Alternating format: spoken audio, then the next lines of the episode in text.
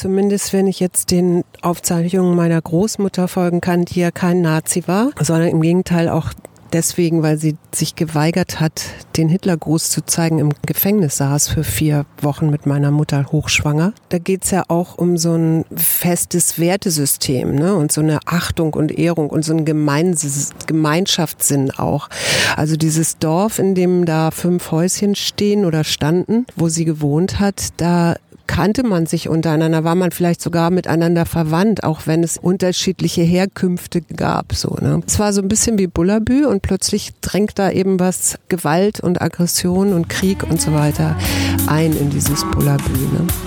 Herzlich willkommen zum Mutmach-Podcast von Funke mit Suse, Paul und Hajo Schumacher.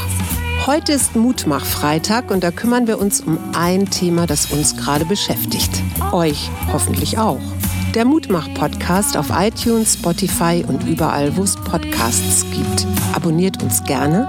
Das ist für euch kostenlos, aber für uns ein Kompliment, das Mut macht. Und jetzt geht's los. Ja, hallo ihr Lieben.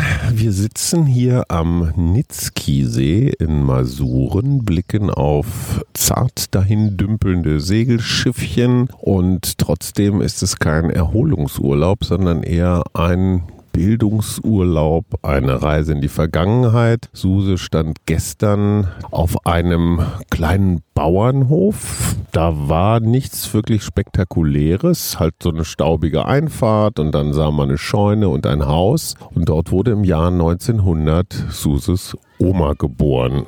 Kannst du mal beschreiben, was das mit dir gemacht hat? Rein rational war das einfach nur irgendein Haus mit einem Schuppen. Aber natürlich ist es so geteilte Erinnerung, ja. Also einerseits gibt's ja die Aufzeichnung meiner Großmutter von ihrer, aus ihrer Kindheit und dann gibt es die Erzählungen von meiner Tante und meiner Mutter, die da ihre Sommerfrische immer verlebt haben. Was ich hatte emotional war, ich kann, also ich kann sehr andocken an diese Landschaft. Es ist halt eine sehr waldige, hügelige Seenlandschaft. Das kleine Häuschen oder Geburtshaus meiner Großmutter hat auch einen See vor der, vor der Haustür sozusagen und danach kommt eben auch Wald. Und ähm, ich würde das so ein bisschen beschreiben wie, also mich erinnert es ein bisschen an Schleswig-Holstein, nur lange nicht so besiedelt. Und ich bin sehr angetan so von der von der Landschaft und gleichzeitig aber auch überrascht, wie viel von den beiden Kriegen, also Erster und Zweiter Weltkrieg hier überall noch so zu entdecken ist.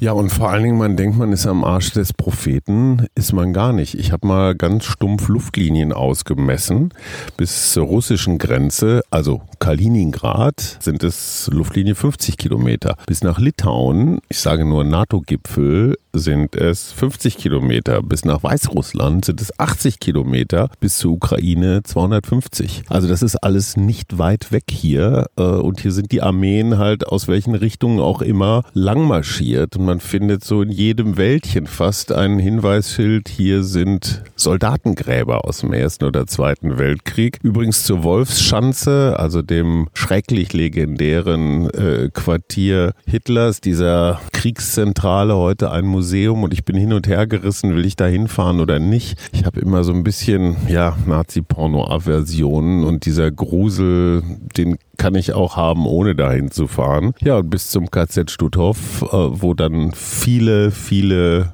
nicht Deutsche interniert und auch vergast worden sind. Bei Danzig sind es auch nur so um die 250 Kilometer. Das heißt, man denkt, man ist hier in the middle of nowhere, aber in Wirklichkeit ist man in der Mitte des Geschehens. Und wenn man sich mal hier mit der Geschichte auseinandersetzt, dann stellt man fest, Mann, Mann, Mann, als der deutsche Orden, dazu komme ich gleich vielleicht nochmal, weil ich das eine total spannende Geschichte finde, weil das viel mit Preußen zu tun hat. Ähm, das ist über 1000 Jahre her. Ich hatte das irgendwie anders erwartet. Was zur Landschaft mir noch auf viel ist, das ist hier noch so ein bisschen unorganisiert. Also man hat den Eindruck, es ist jetzt nicht jeder Meter eingezäunt. Es gibt auch noch mal so wilde Stellen, wo die Natur so vor sich hin wächst, wo man nicht den Eindruck hat, da hat jemand die Hand drauf oder da wird jetzt gebaut oder da gibt es irgendwelche Pläne. Also ja, es ist ein bisschen unberührter vielleicht. Dazu muss man wissen, auf der ähnlich großen Fläche wie Deutschland wohnen nur halb so viele Polen. Also die Besiedlung ist einfach geringer hier. Das, was du sagst mit diesen verschiedenen Geschichten, ich meine, du hast jetzt eben gerade den deutschen Orden angesprochen, der ja immerhin hier ein Land erobert hat. Da wohnten die Prußen,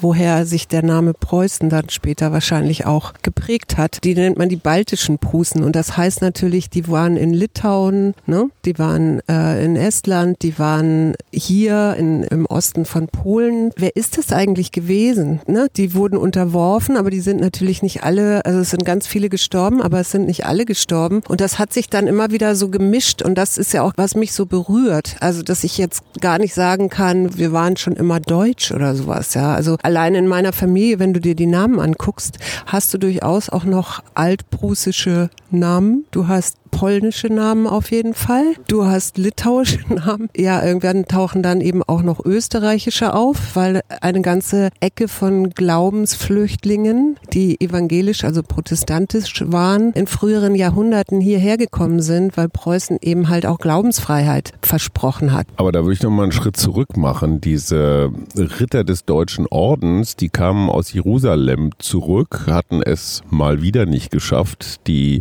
heilige Stadt zu erobern und hatten dann irgendwie so eine Sinnkrise und die konnte man dann mieten. Also jeder König, Fürst oder sonst was konnte sich die ja wie so eine Söldnertruppe. Also heute würde man vielleicht sagen Gruppe Wagner. Die hat man sich gemietet und dafür haben die dann irgendwo ja alles in Schutt und Asche gelegt und genau so war das. Diese Prußen waren letztendlich so eine Art Germanen. Das waren Stämme, das waren äh, slawische Stämme, die waren naturreligiös. Also die hatten mit Christentum nichts zu tun und diese Ritter des Deutschen Ordens kamen einfach hin, um in expansivistischer Absicht, letztendlich ein bisschen imperialistisch, äh, wie heutzutage auch der ein oder andere, unterwegs waren und die haben dann halt hier das Land christianisiert. Äh, wie du zu Recht sagst, ein Vielvölkergemisch, das aber dann, das ist das Irre, Preußen stammt eigentlich, man denkt immer Brandenburg, Potsdam, Sanssouci, irgendwie sowas. Nee, der Name stammt von einem naturreligiösen Stamm, Stämmen vielmehr. Also es waren ganz viele, die auch, ich weiß gar nicht, lebten die friedlich zusammen oder haben die sich gegenseitig auch bekriegt? Keine Ahnung. Auf jeden Fall der Ursprung dieses Preußentums ist eigentlich ein zutiefst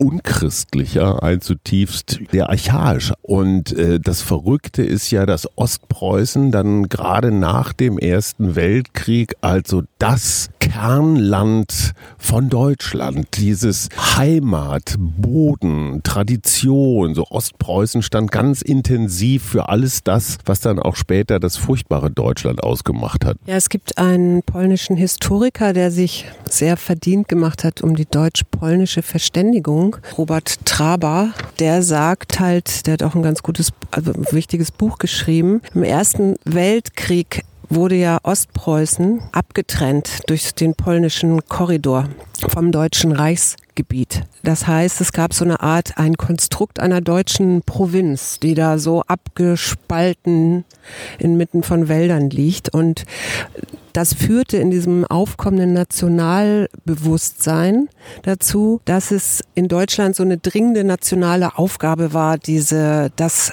in Ehren zu halten und wahrzunehmen. Also zu so, einem, zum, ja, zu so einem Ostpreußentum und führte natürlich auch durch die geografische Isolierung, so sagt Traber, zu patriotischen Überreaktionen. Ja, also was machst du da, wenn du weißt, du sitzt da auf so einem deutschen Gebiet, ja, das ist auch das übrigens einzige deutsche Gebiet gewesen, das im Ersten Weltkrieg von russischen Truppen besetzt worden ist, wo dann Hindenburg als großer Retter die Schlacht gegen die Russen gewonnen hat. Dadurch natürlich äh, dann es quasi zur patriotischen Pflicht erhoben wurde, dass alle Deutschen dorthin reisen sollten, um den Osten besser kennenzulernen. Das hat natürlich auch viel mit Identitätsbildung und mit diesen Begriffen von Landschaft und Heimat zu tun. Wahrscheinlich ist aus diesem ja nationalen, dieser nationalen Identität dann eben irgendwann dieses Ost Preußentum entstanden, äh, wo die Markenzeichen dann, ne, das wissen, kennen auch alle. Also die Düne der kurischen Nährung, die masurischen e-, Seen sowieso, Elche, die Trakehner-Gestüte, ne, also wo die Pferde gezüchtet wurden, dunkle Wälder, kristalline äh, Seen. Ich habe mich gefragt, so, jetzt habe ich ja bäuerliche Verwandtschaft. Also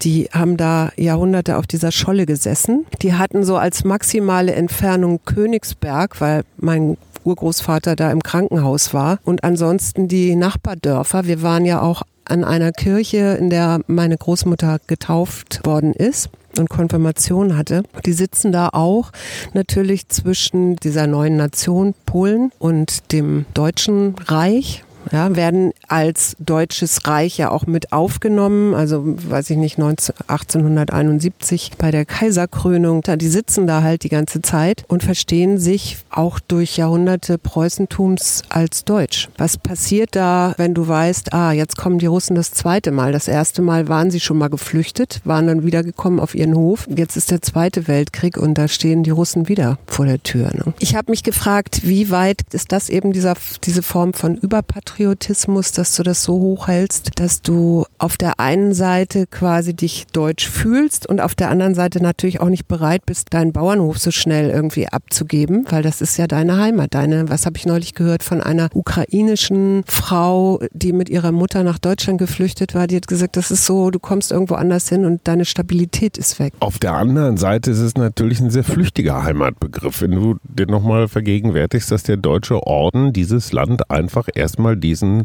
slawischen Stämmen geklaut hat, dann ist diese Heimat eine, eine geliehene oder eine kurzfristige oder eine eingebildete und vielleicht auch je mehr sie geklaut wurde, desto mehr muss man diesen Heimatbegriff als so eine Art Anspruch, das ist jetzt unseres, betonen. Was ich ja faszinierend finde, ist, dass 1932 bei den Wahlen die, die höchsten Zustimmungsraten zur NSDAP aus dieser Gegend kamen. Die kamen aus Masuren. Ja, und gleichzeitig hast du natürlich mit Siegfried Lenz, so zärtlich war so Leiken und Günter Grass mit seinen Kaschuben, auch das in der deutschen Nachkriegsliteratur sogar nochmal auf eine Art und Weise legitimiert, diese Nostalgie. Und was Marion Gräfin Dönhoff schrieb, die ja auch von hier stammt, die hatten ja hier irgendwie auch ein Gut als Edelleute, die sagte, es sei schon auch ein komischer Menschenschlag, also sehr provinziell, sehr ablehnend gegen alles Fremde nicht übermäßig gut gebildet. Mich erinnert das immer so ein bisschen an Jugoslawien. Jugoslawien war mal eine ganze Zeit lang dieses Projekt, wo man ganz viele unterschiedliche Religionen, Kulturen zusammengehalten hat. Was mich ein bisschen erschüttert, ist, dass immer da, wo so ein Zusammenleben mal eine Weile ganz gut funktioniert hat, kommt dann irgendein Nationalistenarsch und sagt, ihr seid aber besser als die anderen. Ihr seid aber die wahren wahren Herrscher dieser Scholle. Und damit fängst du dann natürlich an, diese ganzen Empfindlichkeiten kulturell, religiös, nationalistisch, patriotisch gegeneinander auszuspielen und schon fließt Blut. Insofern sind diese Verständigungsprojekte, wie sie auch dein Professor, den du gerade da zitiert hast, der ist ja hoch dekoriert von deutscher und von polnischer Seite. Genauso wie der gute Andreas Kossert, den wir bei uns im Podcast hatten, der Wissenschaftler. Die versuchen das ja auszugleichen. Ne? Und Kossert, und das finde ich ja ganz bemerkenswert, sagt auch, hey, diese Gegend hier gehört keinem, sondern ne, es sind halt unterschiedliche Interessen und idealerweise gleicht man, also nimmt man das erstmal zur Kenntnis und versucht dann einen Ausgleich zu schaffen. Zumindest wenn ich jetzt den Aufzeichnungen meiner Großmutter folgen kann, die ja kein Nazi war, sondern im Gegenteil auch deswegen, weil sie sich geweigert hat, den Hitlergruß zu zeigen im im Gefängnis saß für vier Wochen mit meiner Mutter hochschwanger. Da geht's ja auch um so ein festes Wertesystem ne? und so eine Achtung und Ehrung und so ein Gemeins Gemeinschaftssinn auch. Also dieses Dorf, in dem da fünf Häuschen stehen oder standen, ähm, wo, die, wo sie gewohnt hat, da kannte man sich untereinander, war man vielleicht sogar miteinander verwandt, auch wenn es eben unterschiedliche Herkünfte gab. So, ne? Es war so ein bisschen wie Bullabü und plötzlich drängt da eben was Gewalt Gewalt und Aggression und Krieg und so weiter ein in dieses Bullabü. Ich kann nur sagen, das, was ich so noch weiß und das, was sie mir so erzählt hat, das hatte immer viel mit so einem Gemeinsinn zu tun, also mit fam so einem familiären Sinn. Alleine die Tatsache, dass da ja immer alle Schwestern dann wieder in der Sommerfrische hinfuhren und sich da trafen und man dort zusammen war oder so. Und ich glaube, das ist vielleicht auch ein Teil meiner Nostalgie. So dieses Gefühl, was wir heutzutage, ja, weiß ich nicht, das haben wir heutzutage nicht mehr so in der Größe. Jedenfalls ich nicht in meinem Familienzusystem und du vielleicht auch nicht ganz. Aber ich glaube, dass wir da zwei Sachen trennen müssen. Einmal gibt es diesen familiären Zusammenhalt. Das ist letztendlich die Sippe, das ist die Uhr, Horde, wo jeder jeden kennt. Gemeinsinn gibt es aber auch in einem etwas größeren Sinne, wenn man das jetzt mal auf ja, eine ganze Gegend ausdehnt, auf eine ganze Bevölkerungsgruppe, mm, dass ich eben nicht nur meinesgleichen äh, mich um die kümmere und zu denen nett bin, sondern eben auch zu den Andersartigen. Solange wir Nationalstaaten haben, wo Menschen völlig unterschiedlicher Herkünfte versuchen zusammenzuleben, muss man, glaube ich, diesen Begriff von Gemeinsinn auch ein bisschen erweitern. Also nicht nur so exklusiv halten, wir und die, die Sippe Möller oder Schumacher, äh, sondern eben auch wir als Staat oder wir als Europa oder wir als Weltgemeinschaft. Ich würde es immer wir als Menschen sagen, ganz einfach. Und da ist es dann am Ende egal, woher jemand kommt oder so. Was sicherlich sehr prägend ist, ist eben auch diese Landschaft und das ist ja auch psychologisch untersucht. Ne? Also, dass verschiedene Völker, Stämme bestimmte Eigenarten, Eigenschaften, Stärke entwickelt haben und man eben annimmt, ähm, dass das jetzt nicht genetische Gründe hat, sondern dass das tatsächlich Umweltgründe hat im Sinne von in der Landschaft, in der ich groß werde, in der ich auch bestimmte Besonderheiten entwickle. Und wenn man, wie meine Großmutter aufgewachsen aufgewachsen ist in einer sehr wenig bevölkerten Umgebung, ja, also wo wirklich nur so, dass die nächsten Dörfer erreichbar waren und wo man dann eben auch ein bisschen Austausch hatte oder so. Da passiert natürlich ähm, nicht so viel, wie wenn du in so, einem, in so einer Stadt wie Berlin lebst, wo, wo ganz viele unterschiedliche Nationalitäten, Nationen, stimmt nicht, Menschen aufeinandertreffen. Ne? Aber ich weiß ja von meiner Familie, dass es da immer offene Ideen gab auch vielleicht ähm, durch die Religiosität, in dem Fall bekennende Kirche, in der man da angedockt war, wo Bonhoeffer ja auch zugehört. Also da muss ich mal kurz Einspruch erheben. Du hast ja eine ganze, eine ganze Menge mir vorgelesen aus den Aufzeichnungen deiner Vorfahren. Und was mir aufgefallen ist, dass bestimmte Phänomene, die wir nach heutigen Maßstäben wirklich hart verurteilen würden, zum Beispiel heftiger Alkoholismus nicht nur als individuelle Suchtkrankheit, sondern auch als soziales Problem. Weil wer viel säuft, wird äh, aggressiv zum Beispiel. Wer viel säuft, ist für die Gemeinschaft vielleicht eher eine Belastung. Oder ich kann mich noch an eine Stelle aus deinen Vorlesungen erinnern. Da hieß es so sinngemäß, na ja, man wusste, dass es seine Frau nicht leicht hat und sie auch mal eine gelangt kriegt, aber darüber haben wir nicht groß geredet. Also dieses Wegdrücken von offenkundigen Problemen, das so ein bisschen auch hihihi und hahaha und weiß man ja und dann trank er mal ein zu viel. Das finde ich ein echtes Problem in solchen Gemeinschaften, weil Probleme nicht gelöst, sondern verschwiegen werden. Und das führt natürlich zu so, ja, unterschwelligen Konflikten oder Stress oder Angst oder man geht sich aus dem Weg. Also ich stelle mir dieses Bullerbühafte nicht nur so super toll romantisch und nett vor, sondern da wurde einfach vielleicht auch um die Gemeinschaft zu schützen und um da nicht irgendwie Konflikte zu groß werden zu lassen, wurden sie einfach verschwiegen. Und das, wie gesagt, nach heutigen Maßstäben für mich absolut problematisch. Aber jetzt nochmal zu dem Moment, wo du da in dieser kleinen, staubigen Einfahrt neben der Hecke standst und auf dieses wirklich sehr kleine Höfchen, Bauernhöfchen geguckt hast.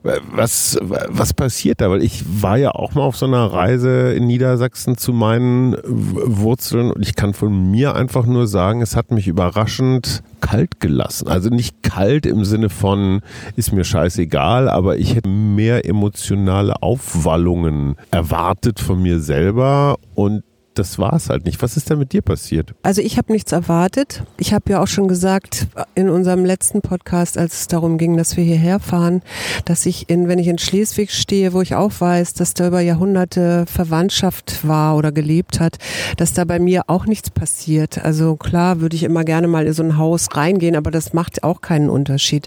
Also das mit den Gebäuden ist, ist mir ziemlich Banane. Für mich war wirklich eher so diese Nähe oder Weite von anderen Ortschaften und immer so auch dieser Gedanke, hey, ähm, die Landschaft war möglicherweise auch noch nicht so, wie sie jetzt sich heute darstellt. Also es hat die Landschaft was macht was mit mir, nicht nicht die, die Tatsache, dass das jetzt genau das Haus, Geburtshaus meiner Großmutter ist oder so. Was daran auch noch mit zusammenhängt, sind eben einfach diese ganzen Geschichten, die sich ja mir auch wieder weitergegeben wurden oder weiter vererbt wurden, wenn wir meine Großmutter besuchten oder, und, und dann erzählt wurde, ja. Oder wenn wir Fotos angeguckt haben. Wenn du diese Fotos heutzutage siehst, dann siehst du da streng blickende, meine streng blickende Urgroßmutter, der Kragen bis oben geknöpft und so und du denkst so, hu, hu, ist das, also der möchte jetzt aber auch nicht nachts begegnen. Aber das kann ich eben halt alles gar nicht mehr beurteilen, weil ich die ja nie kennengelernt habe. Also ich, ich bin überrascht und begeistert von, von der Landschaft hier. Ich kann ein bisschen mehr verstehen von den Kindheitserinnerungen meiner Mutter, dass das für sie als Stadtkind in Berlin geboren hier absolute Idylle gewesen sein muss, mit Tieren, mit anderen Kindern in Berührung zu kommen und einfach den ganzen Tag zu spielen oder eben äh, Gänse zu hüten oder was auch gerade anfiel, also mitzuhelfen. Und ähm, das ist es auch im Grunde. Das vielleicht nochmal, vielleicht ist es auch zu privat, äh, dann musst du mich zurechtweisen. Was ich ganz interessant fand, war unsere Rollenverteilung war, als wir losgefahren sind, irgendwie noch nicht so ganz klar und es bedurfte einer kleinen Auseinandersetzung, in der ich versucht habe, dir mitzuteilen, das hier ist deine Reise, das hier ist dein Erleben. Ähm, ich habe dazu jetzt keine ganz nahe emotionale Verbundenheit. Du bist meine emotionale Verbundenheit, aber das ist nicht meine Scholle. Ich glaube, für dich war es wichtig oder das war für mich so ein Switch, so ein Drehpunkt auf unserer Reise, als du dann die Führungsrolle quasi eingenommen hast, als du gesagt hast, wir fahren jetzt dahin und jetzt möchte ich dahin und dann ist mir das noch wichtig. Und ja, ich habe auch überhaupt kein Problem damit, dein Chauffeur zu sein. Ich glaube nur, es war wichtig für uns beide, dass diese Rollen so klar verteilt sind. Weil es geht hier nicht um mein Pläsier äh, oder so, dass ich jetzt hier einen schönen Urlaub habe. Es ist in dem Sinne ja nicht als schöner Urlaub gedacht, auch wenn es hier gerade wunderschön ist. Das ist wiederum der Punkt, den ich für mich mitnehme und der hat gar nichts mit dir zu tun. Für mich auch gerade journalistisch habe ich mal wieder festgestellt, ich weiß, dass ich nichts weiß. Die Geschichte dieses Landstrichs ist mir bislang so unglaublich fremd gewesen. Und ich finde es auch immer wieder so ein bisschen peinlich für mich als Deutscher, dass wir uns in der Toskana, in Südfrankreich, in Südtirol, was der Geier wo, überall perfekt auskennen. Und dieses Polen, obwohl es so nah an Berlin liegt, eine Stunde Autofahrt, einfach so irre weit weg ist. Ich stelle auch fest, dass diese Sprache mir sehr, sehr, sehr, sehr fremd ist mit ihren ganzen eigenen Zeichen. Und was ich auch bemerkenswert finde, und ich glaube, das hat nichts mit unserem Körpergeruch zu tun, die Menschen gehen hier relativ distanziert miteinander um. Also du hast hier keine mediterrane Herzlichkeit, dass dir jeder sofort um den Hals fällt und du sofort zu Rezina und Setaki eingeladen wirst, sondern auch wenn du Leuten so auf dem Spazierweg begegnest. Man sagt mal so ganz leise und vorsichtig so dobre, so guten Tag und das war's dann auch. Ne? Also dieses, ja, vielleicht auch ein bisschen britische, dass man jetzt mal anfängt, über das Wetter zu plaudern oder über die allgemeine Lage, so überhaupt nicht. Und das muss ich erstmal kapieren in einem Land, wie so die sozialen Codes sind. Also die Leute sind überhaupt nicht unfreundlich, das meine ich nicht. Aber es ist erstmal so, naja, ein bisschen Abstand. Und ich glaube, das liegt auch gar nicht daran, dass wir Deutsche sind, weil als solche erkennt man uns ja gar nicht sofort. Fand ich für mich interessant und insofern bin ich dir auch sehr dankbar für diese Reise. Ich habe einfach allein durch diese Beschäftigung mit den Prusen und dem deutschen Orden und was hier so alles los war und wie gesagt auch durch diese ja doch sehr geringen Entfernungen Richtung Kaliningrad, Litauen, Ukraine, zu kapieren, dass das hier nicht irgendwie die hinterste Provinz ist, sondern dass hier echt viel los war. Mhm, und noch ist.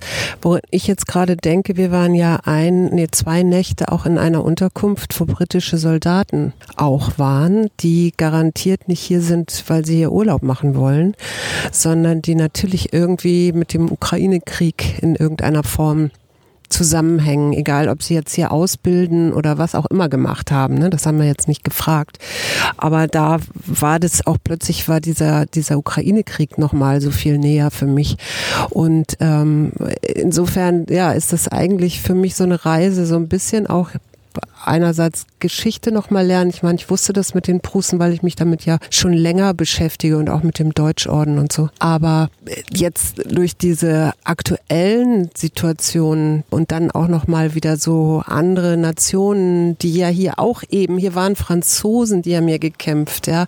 Die Russen haben hier gekämpft. Also es waren hier schon ohne Ende Soldaten und dann wieder mitzubekommen, wie dieses polnische Volk gleichzeitig, ja, zurückhaltend, absolut, aber auch unglaublich freundlich und hilfsbereit und, und, und solche Sachen. Das, ja, das berührt mich. Also ich finde das, ich weiß gar nicht, wie ich das in Worte fassen soll. Also das, ich bin, ich, ich freue mich, dass ich hier bin. So. So, und zum Schluss, ähm, was nehmen wir mit oder was bedeutet das jetzt für dich? Hast du das Gefühl, du hast jetzt so ein Kapitel abgeschlossen oder Frieden gemacht oder irgendwas verstanden oder erwächst daraus jetzt ein nächster Schritt, eine neue Aufgabe? Willst du dich hier ansiedeln? Ich frage für einen Freund. Also ich könnte mich hier sofort ansiedeln wegen der Natur, das weißt du ja auch. Aber nein, für mich ist der nächste Schritt, ich möchte mich schon noch mal tiefer beschäftigen, auch mit diesen Slawen, über die man ja gar nicht so viel weiß. Also das Russische ist irgendwann im 17. Jahrhundert untergegangen. Es gibt so noch, ich weiß wie viel, 1800 Vokabeln, die man kennt, weil, weil es keine Schriftsprache war. Ich weiß, dass meine eine Großmutter und tatsächlich ist das meine väterliche Großmutter, ähm, dass die einen prussischen Nachnamen hatte und dass der übersetzt Krähen heißt. Also das muss irgendein Ort gewesen sein. Man hat oft nach Ort, man, also man hat ja Nachnamen oft nach Orten auch vergeben, wo es irgendwie viele Krähen gegeben hat oder so. Ähm, und ich glaube, also für mich kann ich schon sagen, dass ich gerne, ich habe ja jetzt schon ein paar Polenberührungen gehabt, alleine auch durch das, durch den Workshop, den ich hier immer gebe. Also nicht hier, aber in, in Kato ich glaube, ich möchte gerne noch mal tiefer in dieses Land eindringen und ich weiß nicht, ob das jetzt Reisen sind oder ich weiß es noch nicht, aber ich möchte ein bisschen mehr verstehen.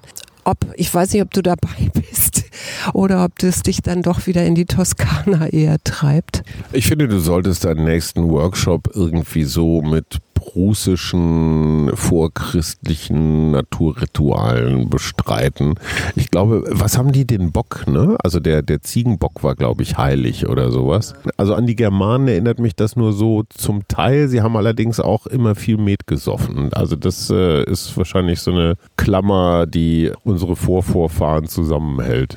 Ich weiß nicht, ob sie viel Met gesoffen haben. Du, du sagst jetzt ja. Das, ja, Wikipedia sagt das, aber man weiß eben über die Prußen nicht viel. Das, was man weiß, und das findest du ja auch in anderen Kulturen, das findest du auch heute noch im brasilianischen Regenwald mit den Indigenen, ist, dass es so, dass es so ein, so ein Naturkräfte-Religion sind, ja, die jedem Baum, jeder, jedem Grashalm, dem Donner und so weiter und so fort ähm, huldigen oder weil, weil es eben in ihre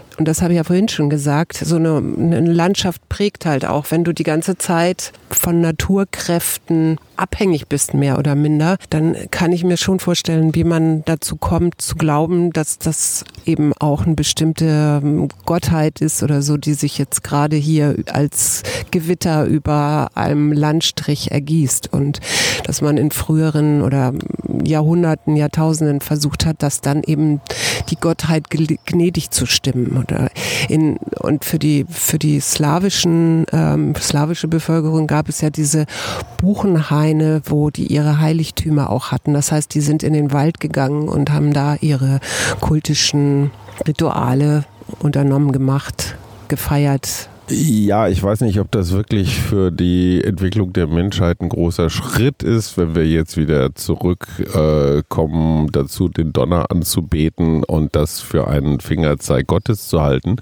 Auf der anderen Seite, was ich mitnehme, Respekt vor der Natur, beziehungsweise du bist dazu gezwungen, im Einklang mit ihr zu leben und sie irgendwie wahrzunehmen, damit du, und das ist auch was, was mir echt auffällt, Polen ist ein dann doch sehr agrarisches Land. Also natürlich, klar gibt's äh, eine Intelligenz hier in den Städten, gar keine Frage, aber es gibt hier noch eine Million Bauernhöfe bei 40 Millionen Menschen, muss man sich mal vorstellen. Das ist wirklich richtig viel. Und du siehst das hier an den Gärten und zwar nicht nur an den Bauerngärten, auch an den Vorgärten. Die Menschen hier haben doch ein ziemlich tiefes Verständnis von, was brauchen Pflanzen, wie schützt man, wie funktioniert Wachstum und, und solche Sachen. Also ich glaube, das ist einfach so ein, ja, so ein Gemeinschaftswissen, was bei uns dann vielleicht einfach so ein bisschen verloren gegangen ist, was hier aber völlig selbstverständlich ist.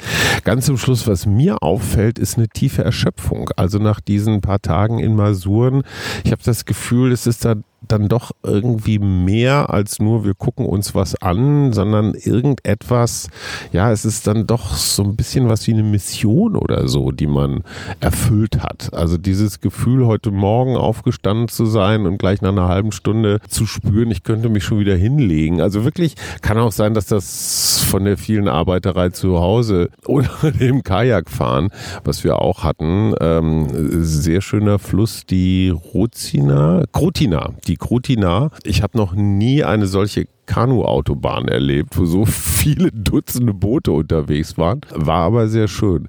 Also auf jeden Fall die nächsten Tage ist Erholung angesagt und deswegen jetzt äh, Schluss mit Podcast auf zum Mittagsschlaf. Ja, ich wollte nur noch ergänzen, wir haben halt auch einen sehr dualistischen Naturbegriff, ne? Wir sind hier und da ist die Natur. Und du kannst natürlich auch einen animistischen, heißt das so, Naturbegriff haben und dann verstehst du dich eher als ein Teil in diesem großen Spektrum. Und ich gebe dir vollkommen recht, es ist von der Natur, die hier ist und von dem, wie Pflanzen einfach sein dürfen, auch diesen ganzen, es gibt ja hier den letzten Urwald auch an der weißrussischen Grenze, wo Wiesente leben und wo man die Natur einfach lässt und so. Das ist einfach noch ein anderes Verständnis sicherlich, als wir das in Deutschland haben. Wir wünschen euch auf jeden Fall, wo immer ihr auch jetzt seid, wo ihr Urlaub macht, ähm, einen wunderbaren erholsamen Urlaub und hoffen, dass wir uns bald wieder hören. Und wenn ihr mit euren Vorfahren irgendein Thema habt, äh, es macht durchaus Sinn, kann ich jedenfalls für mich sagen, sich einfach mal ein bisschen damit zu befassen. Man sieht Sachen klarer. Nicht unbedingt nostalgisch, romantisch, schöner, aber klarer. Und das hat ja auch was mit End Täuschen zu tun. Also man ja, nimmt so Täuschungen von sich selbst aus dem eigenen Erinnern so ein bisschen weg und irgendwelche Romantisierereien, die mit der Realität nicht immer was zu tun haben. Gut, also schöne Tage, schöne Tage euch, wo immer ihr seid und äh, lest mal was über die Prusen, das ist wirklich spannend. Tschüss. Und tschüss.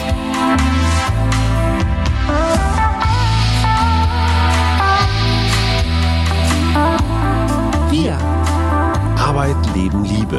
Der Mutmach-Podcast der Berliner Morgenpost.